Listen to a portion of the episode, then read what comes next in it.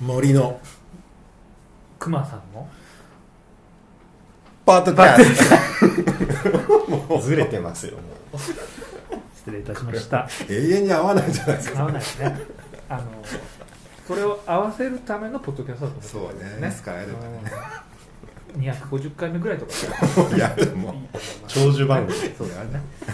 はいというわけでえっ、と今日もねあそうですね。なんかはい。番外編ですよね、はい。そうだと思いまああの前回、うん。えー大学院生にねうん。ちょっとゲストとして出てもらって、で第1回目として、ね。えーうん。東京大学の、まあこまえー、と本郷か。本郷に修士で在籍しているうん。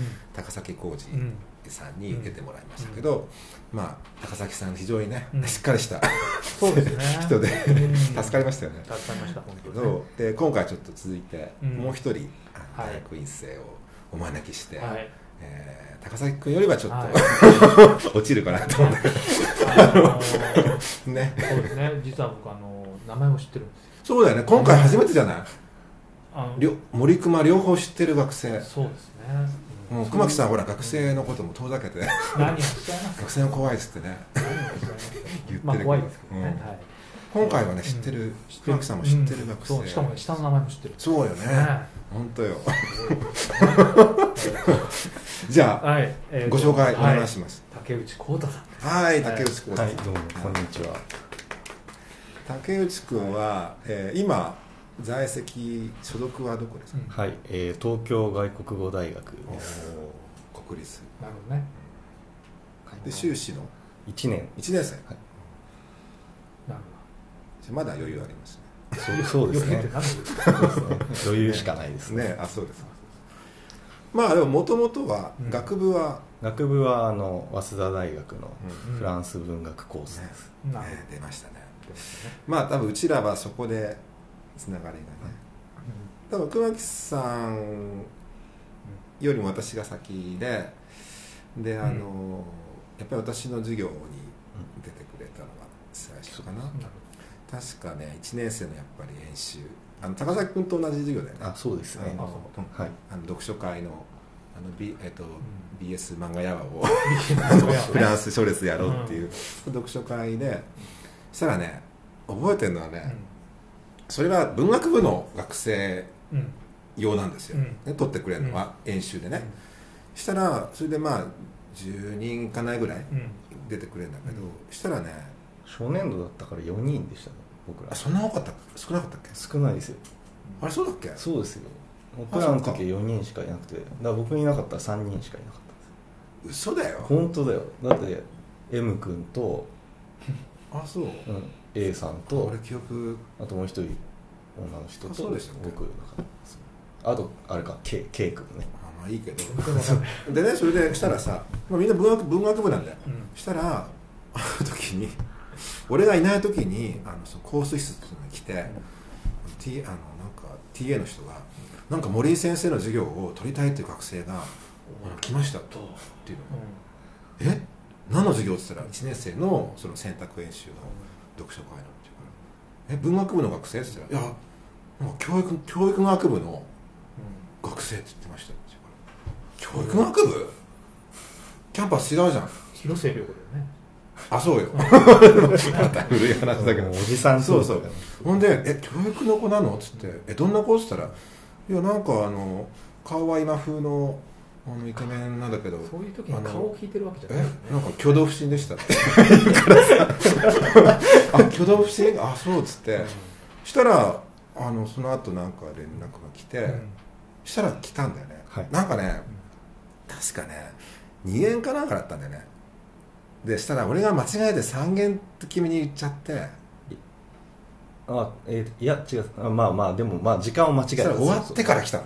そうそうそう授業終わってから来て。終わってから会議でみたそいうなそうそう。う。ちはよくありますけどね。でそれで来てしたらね確かジードの狭き門かなんかやった。したらねジードの全集を。全集ではない。文庫のあの岩波がいっぱいあって嘘だよ。こんなでっかいの抱えてきてさ、もうなんか目をランランと輝かしてさ。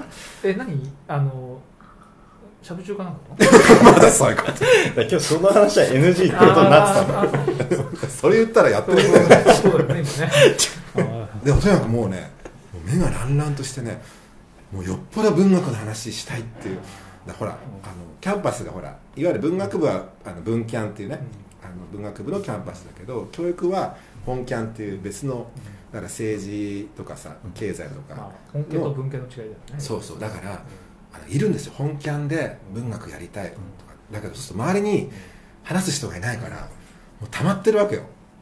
あのごめんなさい。ちょっといいですか？あのえっとということはその教育学部から文学部になんかい移籍したってこまあそれで「順序」ってと言うとあごめんしたらそれでそれで「あなた教育なの?」って言ったら「そうです」って言うから。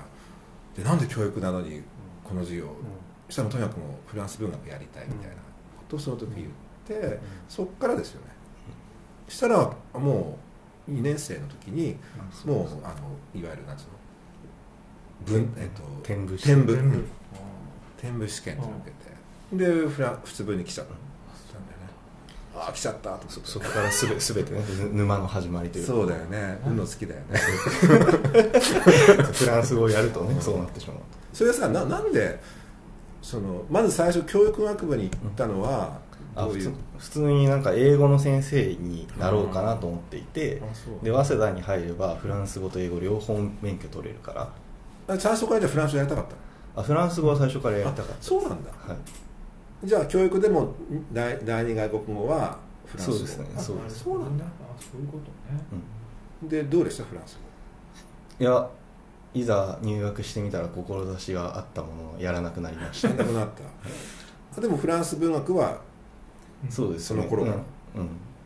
こうフランス文学にそもそも興味持つきっかけは何なんですか？いやなんかあのこの間インタビューされてた学部生の子と一緒のパターンなんですけどあの渋沢達彦なんですけど。あ西西条西条さんそう西条さんと一緒で。はい。あのいや僕もねそう渋沢はねに二度ね現れるんですよ。また始まっいやあのねこう17歳か6歳ぐらいの時にビレッジヴァンガードってあるじゃないですか。ビレバン。た、はい。あそこであの四谷指紋のなんか人形が表紙のね少女コレクション除雪ってやつを買って、当時は何も知らないでこうなんかとんでもないなんかなんだこの本はとか思って買ってでも何も知らないっつってもさなんでそういうものに惹かれるかっていうのがあるわけじゃない。そもそもビレバンに行ってるっていうね。ああまあね、うん。やっぱりなんかそういう文化系そうそうそうだったってことそうですね。ちなみにどこのビレバンあ横浜ですね。横浜の。僕はあの神奈川の茅ヶ崎出身で茅ヶ崎は何もなかったんでうん横浜の高校に行った時にもう嬉しくて毎日帰る結構あなたいいとこの子よね。あ そう。そうでもないそうでもない。横浜桐蔭とかあ違いますそれで、まあ、もあの渋沢達彦の本それからなんか持ってたんですけど、数数年こうなんか忘れていて、大学1年生とかの時にたあせっかくフランス語やってるからねフランス文学読むかとかなると、あれ？この名前見たことあるぞ。ああ翻訳でね。そう。うん。で三島由紀夫とかも好きだったから、うん。あれ三島の巻末にいつも出てくるこの人。やっぱりとか思って帰るとあそこに二度現れたわけそうなんです。よなるほど。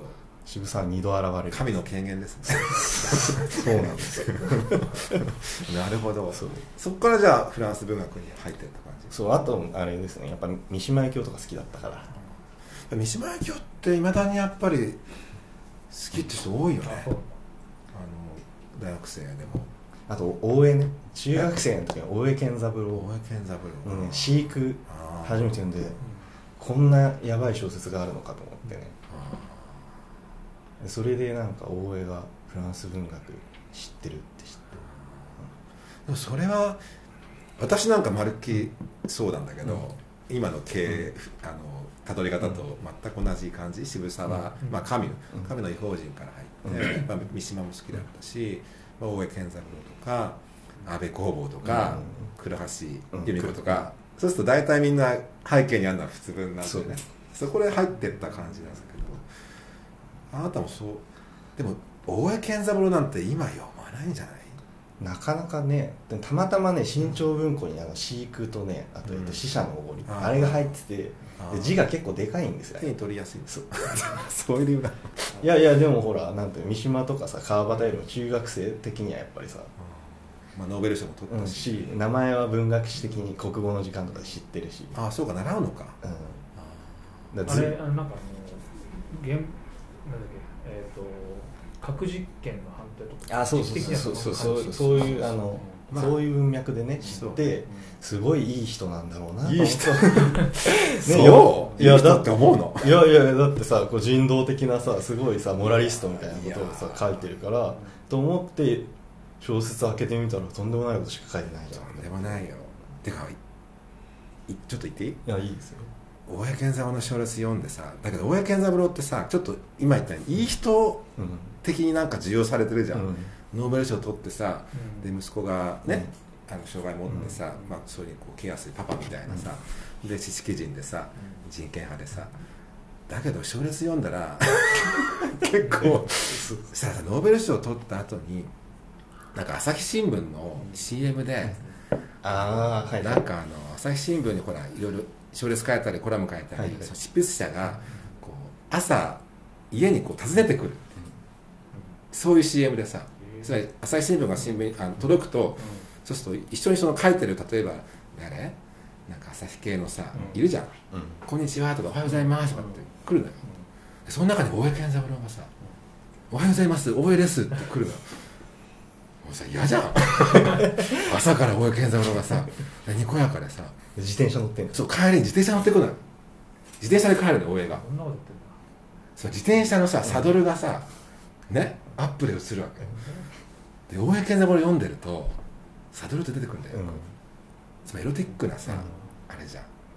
もうその CM 見てさなんて卑猥な CM だろうと思って。だけど世間の人はそう思ってないよね、うんあいいおじなんか優しそうなうん。作家のおじさんがあってさ、いやーちょっと大江健三郎ってちょっと間違った授業されてるなと思ったんだけど。まあそれはちょっと余計な話ですけど、はい。まあ、そういう感じでまあちょっと普通分に 行かれてしまったってことですかね。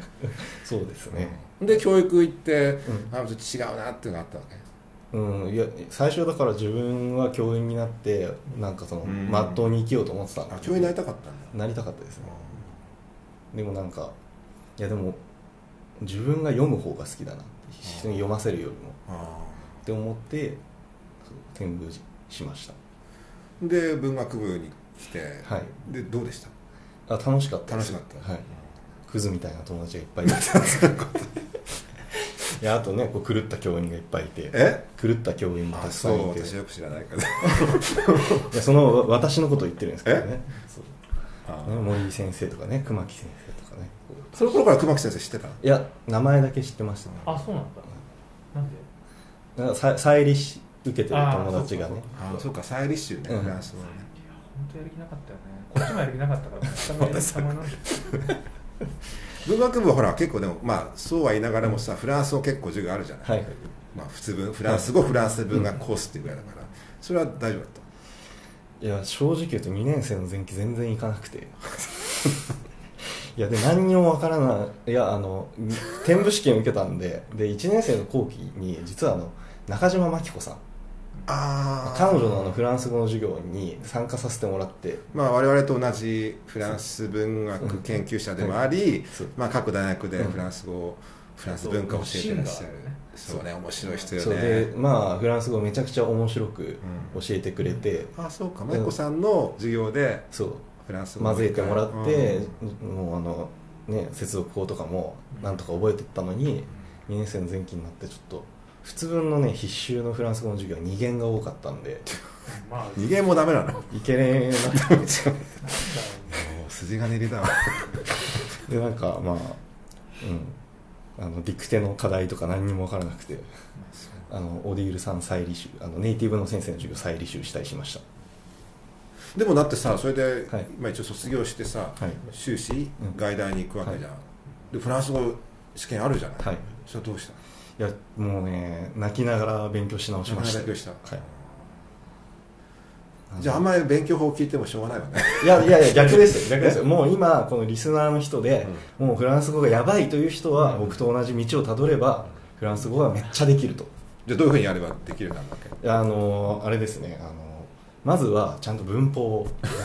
当たり前ですこといやいやでもこれ本当にそうで あのでねそうそうあのあれですよあのフランス語の文法の本っていっぱいあるじゃないですか世の中にあのでも大体なんかさこうさ初級用じゃないですか。はい。中級用ってないんですよ。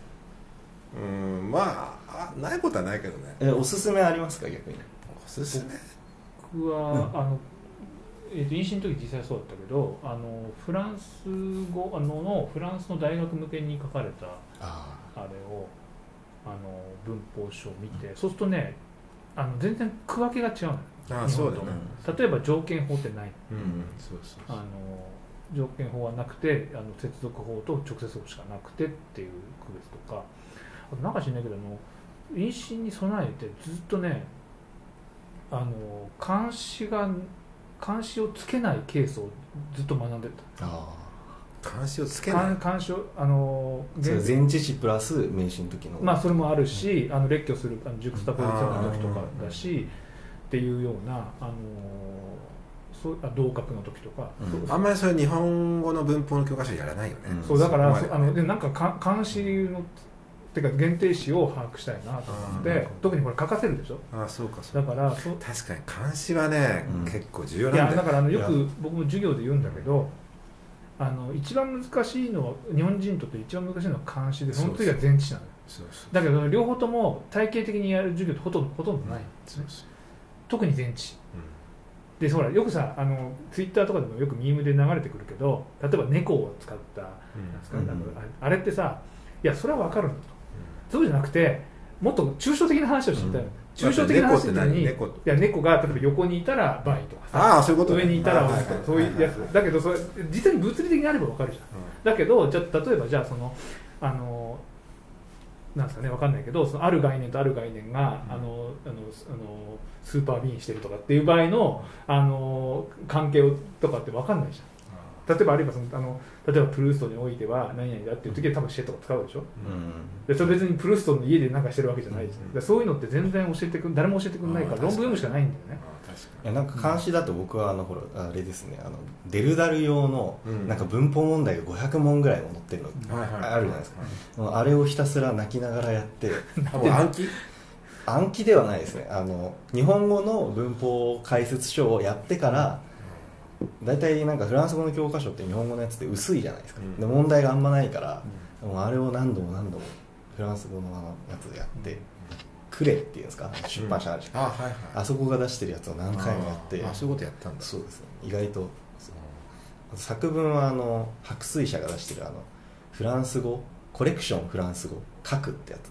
あであれに載ってる構文をもう全部入れて丸パクリ書くとき私あの大賀先生っていう。ああはい。いや大賀先生とかさこれむ難しいじゃないですか。レベでもあルが高い。れはすごく役に立ったよ、うん。あの作自分がそれこそフランス語で論文書くときに、あの大賀先生のあのあのなんだっけ実況中継みたいなやつ。あれすごく役に立ちなみに全然関係ないんですけど大賀先生って息子さんがあの寸大予備校の英語の名物講師らしいですよ。あそうなんだ。そうなんですったあそう、うん大賀先生ってまだご健在わかんえもう亡くなってるはずですよ。弟外務省だね、うん。まあ、なんか全然知らない、あそう。まあいいや。で、はい。なんだっけ、はい。あじゃあそういう勉強したのね。あはい。でもあんま聞くとか喋るはやってないの？あ聞くとかはあの去年とか飲酒前とかはずっとやってましたあの INA とかあります。あのフランス国立何？映像研なんかあのあるよね。アーカイブ。風貌のとかで、そうそうそう。ああであれを YouTube でそういいなねあれをもう毎日あそうかそういうやり方か。で自動生成で字幕が出るじゃないですか。でそれ見たりして。それがトランスクリプションの代わりになる。そうですそう。かそうでかあの個人的に興味あるテーマ。だから僕映画好きとかかなり偏りがあるけど。そうなんですよ。なのでいまだに語彙とかにすごい偏りがある。そうなんだなんかさ結構あの文学系とか芸術系の人ってさ語彙が偏るよね。なんか。あだから高難崎君しい言そう葉知ってくる。そうだから高崎君の時も出てたけどもあのフランス級中のその文学のポッドキャストとかは聞くけども他のニュースとか全然聞かないから。あとね日常的なあ言葉私前聞いたのはボドレールかなんかやってる人でさ、ボドレールの単語がすっごいよく知ってるの。詩の言葉とか、うん。したらさある時ねスーパーから帰ってきたら「森井君フランスってリンスがないんだね」っていうのね？うん。リンスを買おうと思って、ん。その売り場に行ったら、うん。ないってわけよ。だからフランスってどうしてんだろうなって言ってこれさ何言ってんだろうこの人と思ってさ。したらリンスって単語知らなかった。リンスって知ってる？えリンスってなんて言うんですか？おいな マジで？シャンプーも何それ？ちょっと。じゃあフランスよ。いや分かってる。でフランスでもシャンプーインって書いてあるでしょ。アプレシャンポワンっていうーシャンプー。ああななるほど。はいはいはい。シャンプーの後って。いうかだけどその人はリンスと思ってるから、フランスとかっつってさ、うん。それないわけよ。それないんだね。あこの人はアプレシャンプーは知らないんだと思あでもねそそういう関係の話だとあでもこれちょっとあの後に話した方がいいのかな。じゃあちょっと後にしますいやいやい。やフランス別にフランスに旅行した時に初めて知ったイディオムというかのがあって。あいいですか？もうこれ。はうん話しちゃう。あの僕はねそのネイティブの授業でいつも先生がねオディール先生ですけど彼女があのサイエっていうわけですよ、はいサイエ。のことあることサイエってなんだろうってずっと思っていて。でなんかみんなうなずいてて、今更聞けないんですよ 別にそんな深い意味ないじゃん。いやだから2年生の後期とかになって、うん。サイエっていう単語はどんな単語なんだろうってずっと思ってて。単語じゃないし。そう。で知らなくてあので3年生の冬ぐらいに、まあ、この後話すかもしれないですけど初めてフランス行った時に、切符買ったら「サイエ」って電子で出てき電子的に出てきて あこれ3単語なんだって初めて知って。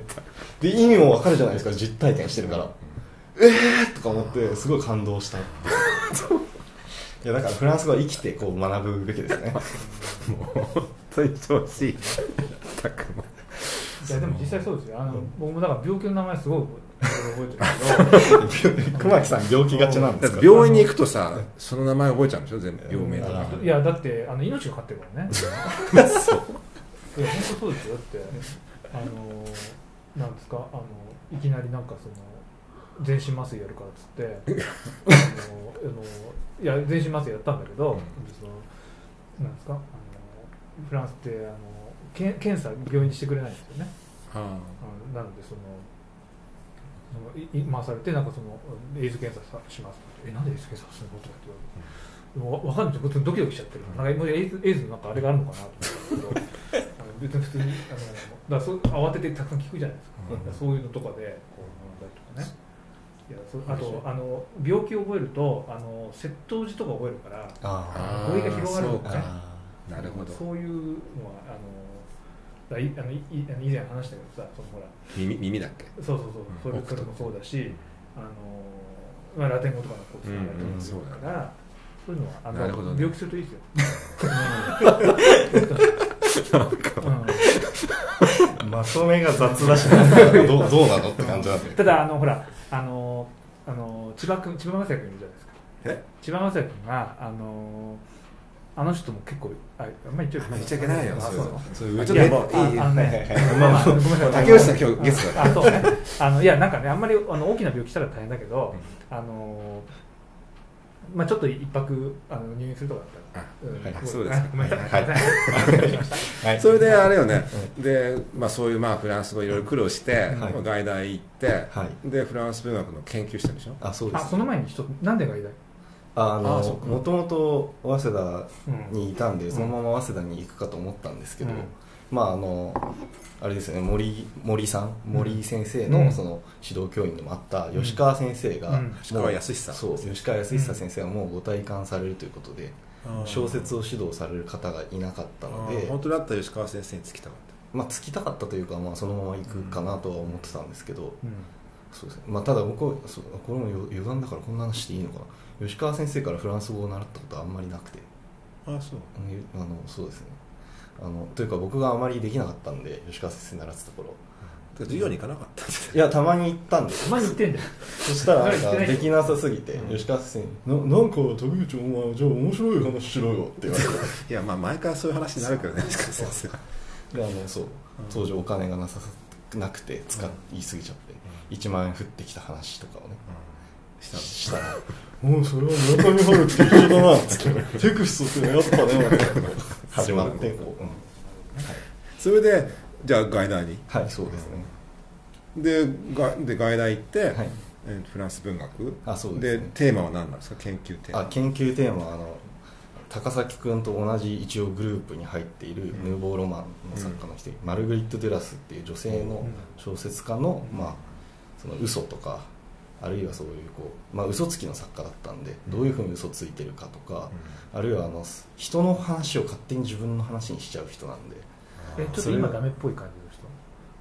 え？ああでもそうですね。ちょっとキャンセルカルチャー的によく叩かれてあそうなの？いやでもそれは実際デュラスが？いやデュラスのそうその話もあってじゃあ、まあ、その話していきますかこれから。まずデュラスってどういう作家なの？ちょっと知らない人に復あ興して。よのそうですね。えっ、とまあフランスの作家というフランス語で書いた作家なんですけども、まあ、あのインドシナ今でいうベトナムとかラオスの辺に、まあ、で生まれ育って、でえっ、とまあ最初その外務省でしたっけ？何何省でしたっけ？そのまあそういうこう、し省庁について、うん。あの普通にまっとうな人生を歩むかと思ったんですけどでまあしその時の,、まああの上司に「あんた文才あるから何か書いた方がいいよ」って言われて、まあ、ベトナムとかでの生活を書いていて、でも後になんかだんだんだんだん文体がおかしくなっていって、あのそのさっきの高崎君みたいなヌーボーロマンと言われるような文体実験的な小説をいっぱい残した作家です。ね、あの日本だと瀬戸内寂聴がめちゃくちゃデュラスを実は好きだったっていうのがあって。ああだけど日本文学に与えた影響も結構。めちゃくちゃ大きいですね。鹿島田真希とか。そうだね、うんまあまあ女性作家で、えーしかもフランス人だけど、うん。まあ、本土の生まれじゃない。いわゆるこう植民地、うん外地で生まれた、まあ、ただその植民地もなんか実際の歴史的な事実はだいぶねじ曲げられててうん。デュラジアとか言ってアジアだけども。ああ。デュラスが捉えそうたアジアデュラジア。ああ。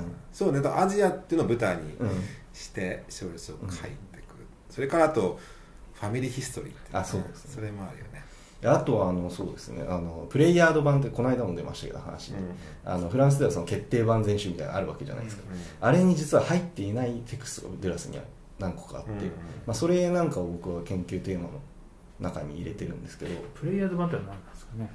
まあ、ななんと言えばいいですか？プレイヤード版説明するのプレイヤード版っていうのはそうね。あの、まあ、ガリマールっていうね、あのフランスの、まあ、老舗のあの出版社があって、まあ、そこが出している、えーまあ、革張りのこういうでっかい 辞書みたいな。辞書みたいな。ここに入ってる。そうそうそう、まあ、プレイヤード総書っていうんですけど、まあ、いわゆる古今東西のあのいわゆる作家うん。をまあ収録して、まあ、全集だったり、あるいは選んで代表作を入れたりっていう。で、まあ、研究者が肯定をして、まあ、決定版っていう、まあ、そのプレイヤードに入るといわゆるキャノンそうですね。キャノンとしてまあ認められたっていうふうに、まあ、フランス文学の世界ではまあ言われてる、で谷崎はでしたっけ？そうなんだよね日本文学だと谷崎だけだっけ、いや他にも誰か入ってなかったっけ？まあいや谷崎だけだったのかな。今のところ。そうだから本当イギリスとかあのアジアとかいろんなあの作家をその入ってるんですけど例えば入ってない作家がいるね。そうですね。その辺のね。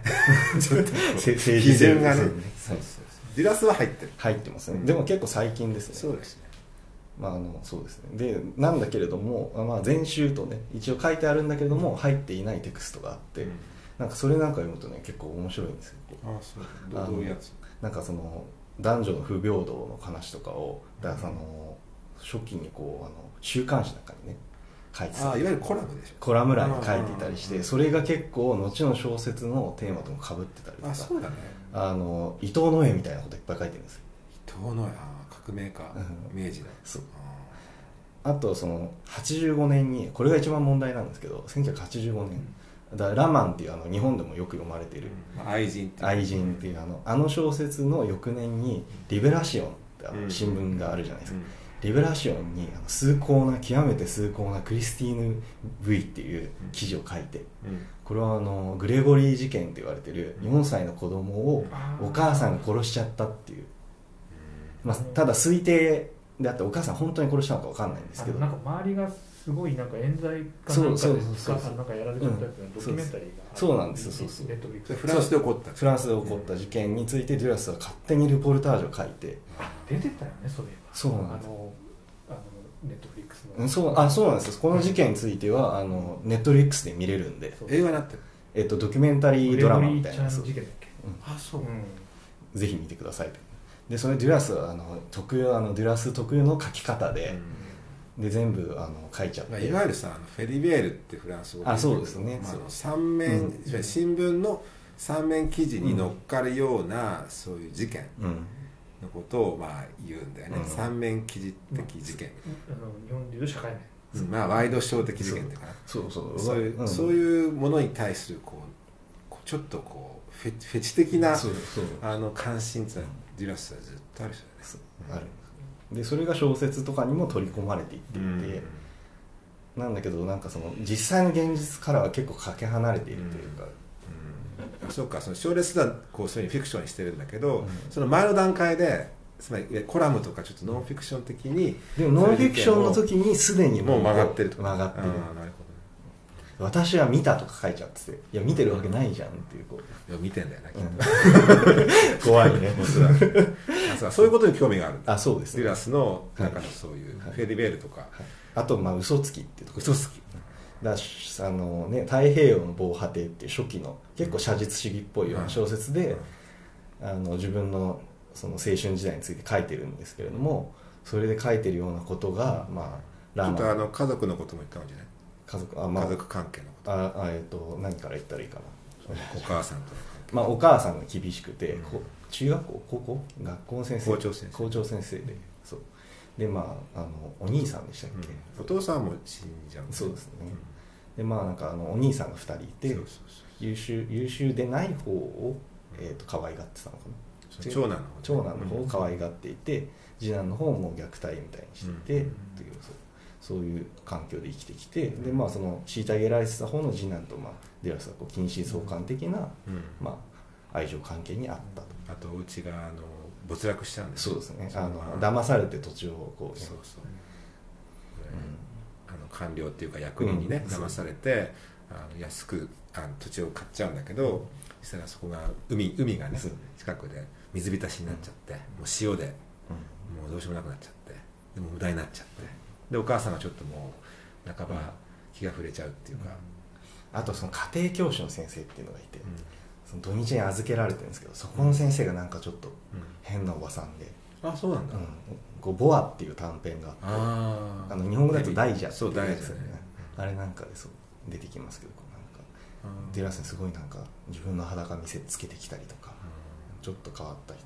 でもそれもねじ曲げてるんでしょ？そう。だからそれが全て84年に「愛人」という小説の中ではあーそうか。もっともっとねじ曲がって出てきて、うん。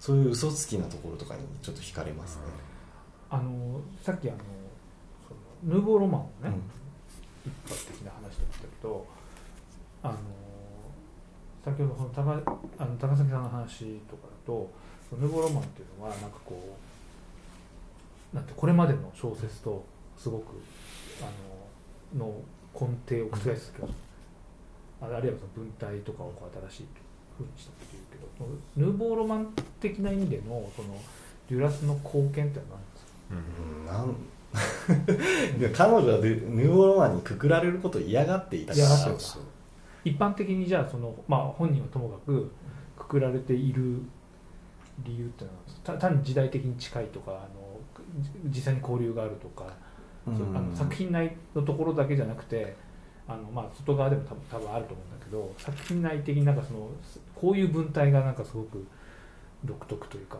これまでなかったとかそういうこかとが。まあなんかこの、まあ、20世紀初めからずっと出てきますけど、うん。その書いてる私とかがどんどん出てきちゃったりとか、うん。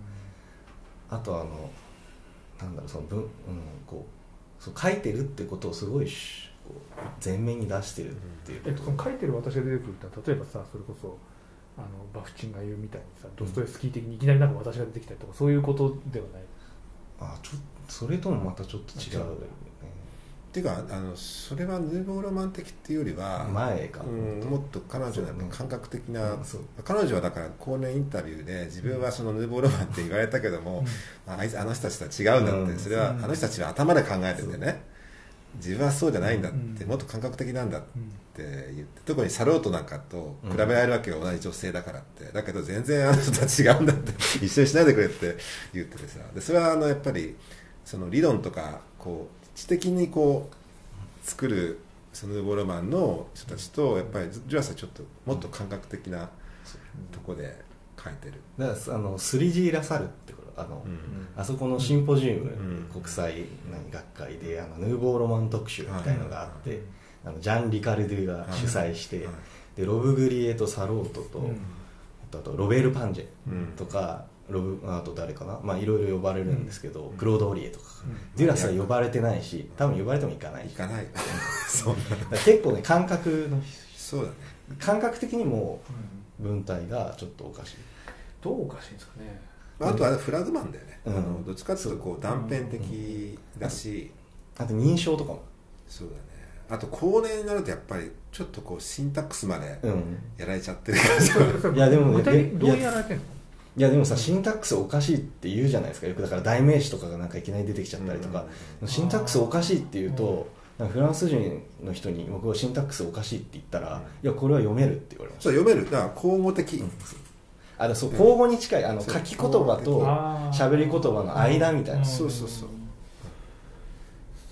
いわゆるこう題名あの主語があって、うん。代名詞があって目的があってとか、そういうなんか、お行儀いいような、うん。そういう文体でもなくなっちゃう。ぶっきらぼう。そうな感じだよね。でそれは何？そのえっ、と例えばそのなんていうかなセリフの文章のところだけじゃなくて字の部分も全字の部文からも。なってると、だからもうあのセリフだけでできてるような小説とかもコーナーになると。うん、それを例えばクリステバとかがさ、そうです。ねうんいわゆるアブジェクションっていうふうに言うんだと思うんだよね、うん。つまりその正常だった言葉の世界の前のうん。そう。ことでしかも母とのさうん。癒着っていうのもあってさ。それはあるよ。確かなんか聞いてるとちょっと確かにヌーボーロマンっぽくないのかなっていう。まあ、だからその物語の破壊とかさっき出てきたけどむしろ物語はあるんですよね。うん。あ,、まあ、あるね。初期は特にね、ないとはいえ後期も読み取れるし結局、まあ、君はででもそのヌーボーロマンとの関わりって感じじゃないでしょ？あんまりそこには、そこじゃないですやっぱりデュラスのもう単体で、うその嘘つきっていうのは？ん、いやいいんですか？その話それ。なんで嘘つきなデュラスに聞かれるの？いやいや僕は小学生の頃あの口がうまかったんですよめちゃくちゃ。君の君の話だじいやそそれであの小学校の時にある日放課後に先生に呼ばれて、うんお前は口がうまいから、いつか嘘をついてとんでもない怪物になるって言われてそれからずっと僕は嘘について気にしていてこう。それが自爆になってあそう。あとそうですね。あのデュラスだとあのほら文体の話だとメタレプシス。え？メタレプシスってあのこうなんか人だそれこそ人の話を取っちゃうとかに近いけど物語世界が勝手にこう転換しちゃうこととかあってそれもなんかあの僕ほらあの人と話してる時に対話相手の喋り方がどんどん似てきちゃうっていうのがあって。表意体質なの？そうそうだからそう憑依の文体デュラスにあってそれなんか興味あるな。熊木さんと近いじゃん。なんて話熊木さんもなんかアルトの思考とさ自分の思考がさごちゃになってよくわかんない、うん。よくわかんないって言ってあのいやあのだから読んでてあそれをも俺も思ってると思っちゃう。あそういうレベルだ。思ってる思ってる。なんだ？あなんだ？そんな別にだって憑依とかじゃないですよもうためこもうあアルト俺だみたいなさ。あそれまあそれは思うけど、思うんだ。うん、別に憑憑依ってのは違うじゃない、うん、自我が失われるって話じゃないですよ。字がもう普通に保ってる。うんと思いますけどね。そうか。まあいいやあのこれやると時間あのわかんないけど映画の話をしなくていいの？俺全然知らない。次次でいいじゃん。あそうなんだ。あそれあの映画ちょっと関係ない。ちょっと聞いた話で本当かどうかわかんないけど、なんかデュラスはすごい映画見てる時超うざいっていうのは本うざいって当なんか隣で一緒に見てるとめっちゃ聞いてくるっていう。そうなんだえそれは俺も知らないすげえうるせえ。だから一緒に見てた見てた。らこの映画本当は何なの何だどこそうどこ誰だっけな？宮林さんだった。なんかあの昔あの授業授業かなんかでそういう話を言ってて。あうっぜえなこいつ。それまだデュラスが生きてる時？えーだからいやでなななんで亡くなってるの？きゅ90年ぐらい90同じあだ亡くなくなる直に会って。いや知らないけどで撮ってる時もうざいって。あそうなんだ。だ YouTube の中に画像あの動画残ってるけど。映画映画撮ってる時。そう。もっとゆっくり歩きなさいとか。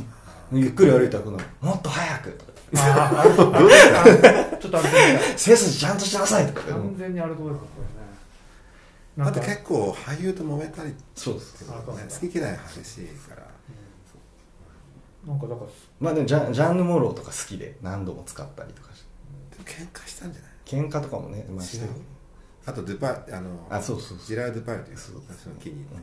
あそう。あのそう。デュラスの絵それこそささっきロブグリエの映画つまんないって言ったけど デュラスの映画はロブグリエよりもすごいよね。うん。そういう意味じゃ。そうですね。まあ好き？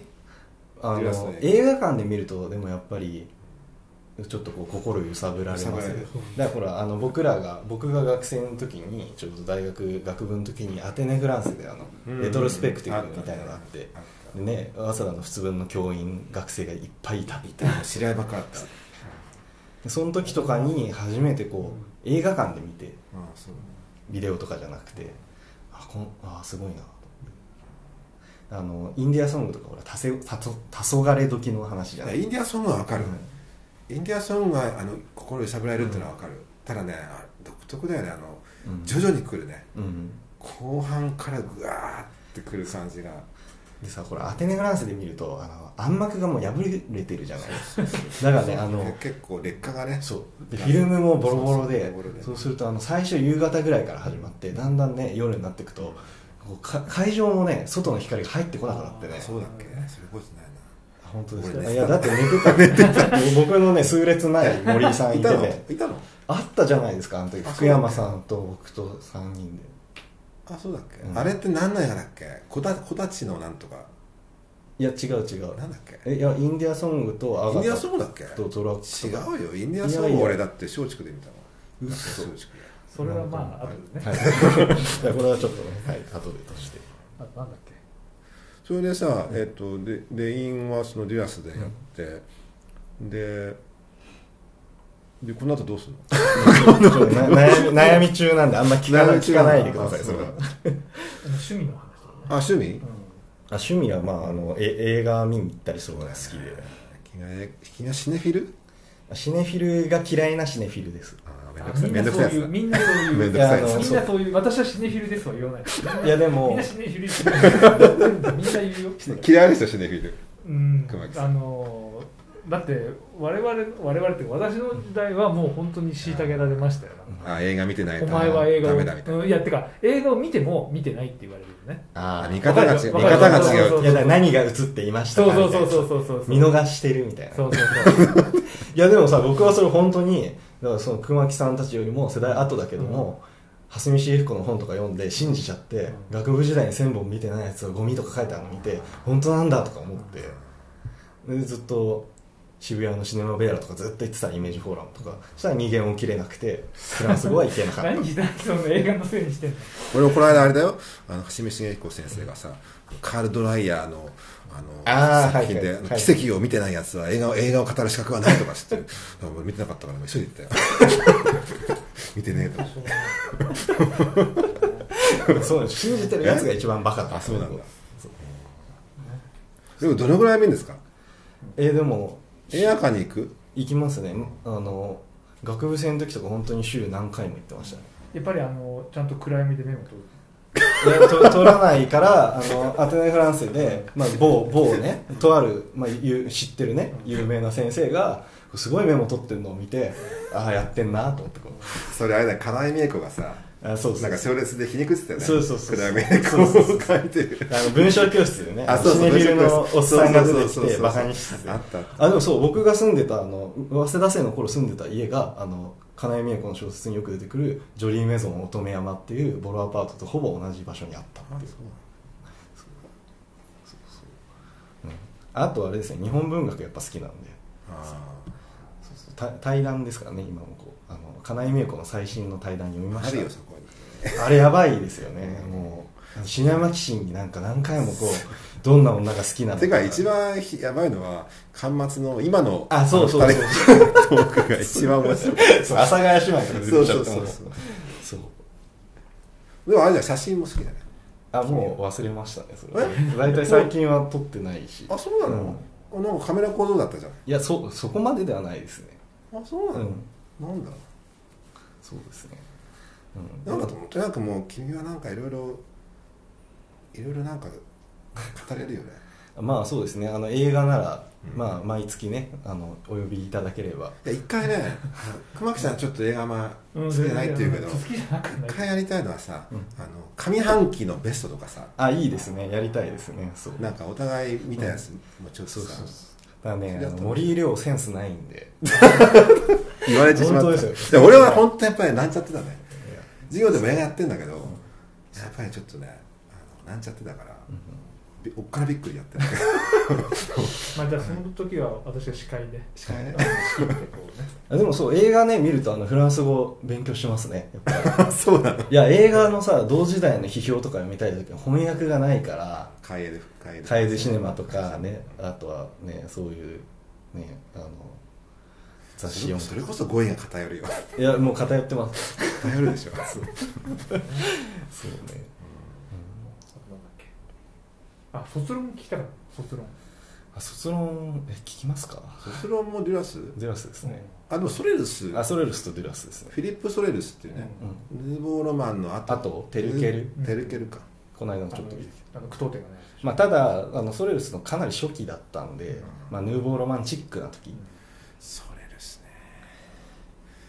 うん、まあなんか。君にソレルスのなんか魅力をなんか言われたけどいやーと思った 何が魅力なの？いやそそんなにでも正直最近は魅力を感じなくなって。あ今あんまりもう離れちゃった。うんなんかあのやっぱりさこう二十歳とか21とかだと、なんかこうそういうこう前衛的なものに惹かれちゃうじゃないですか。そうなの。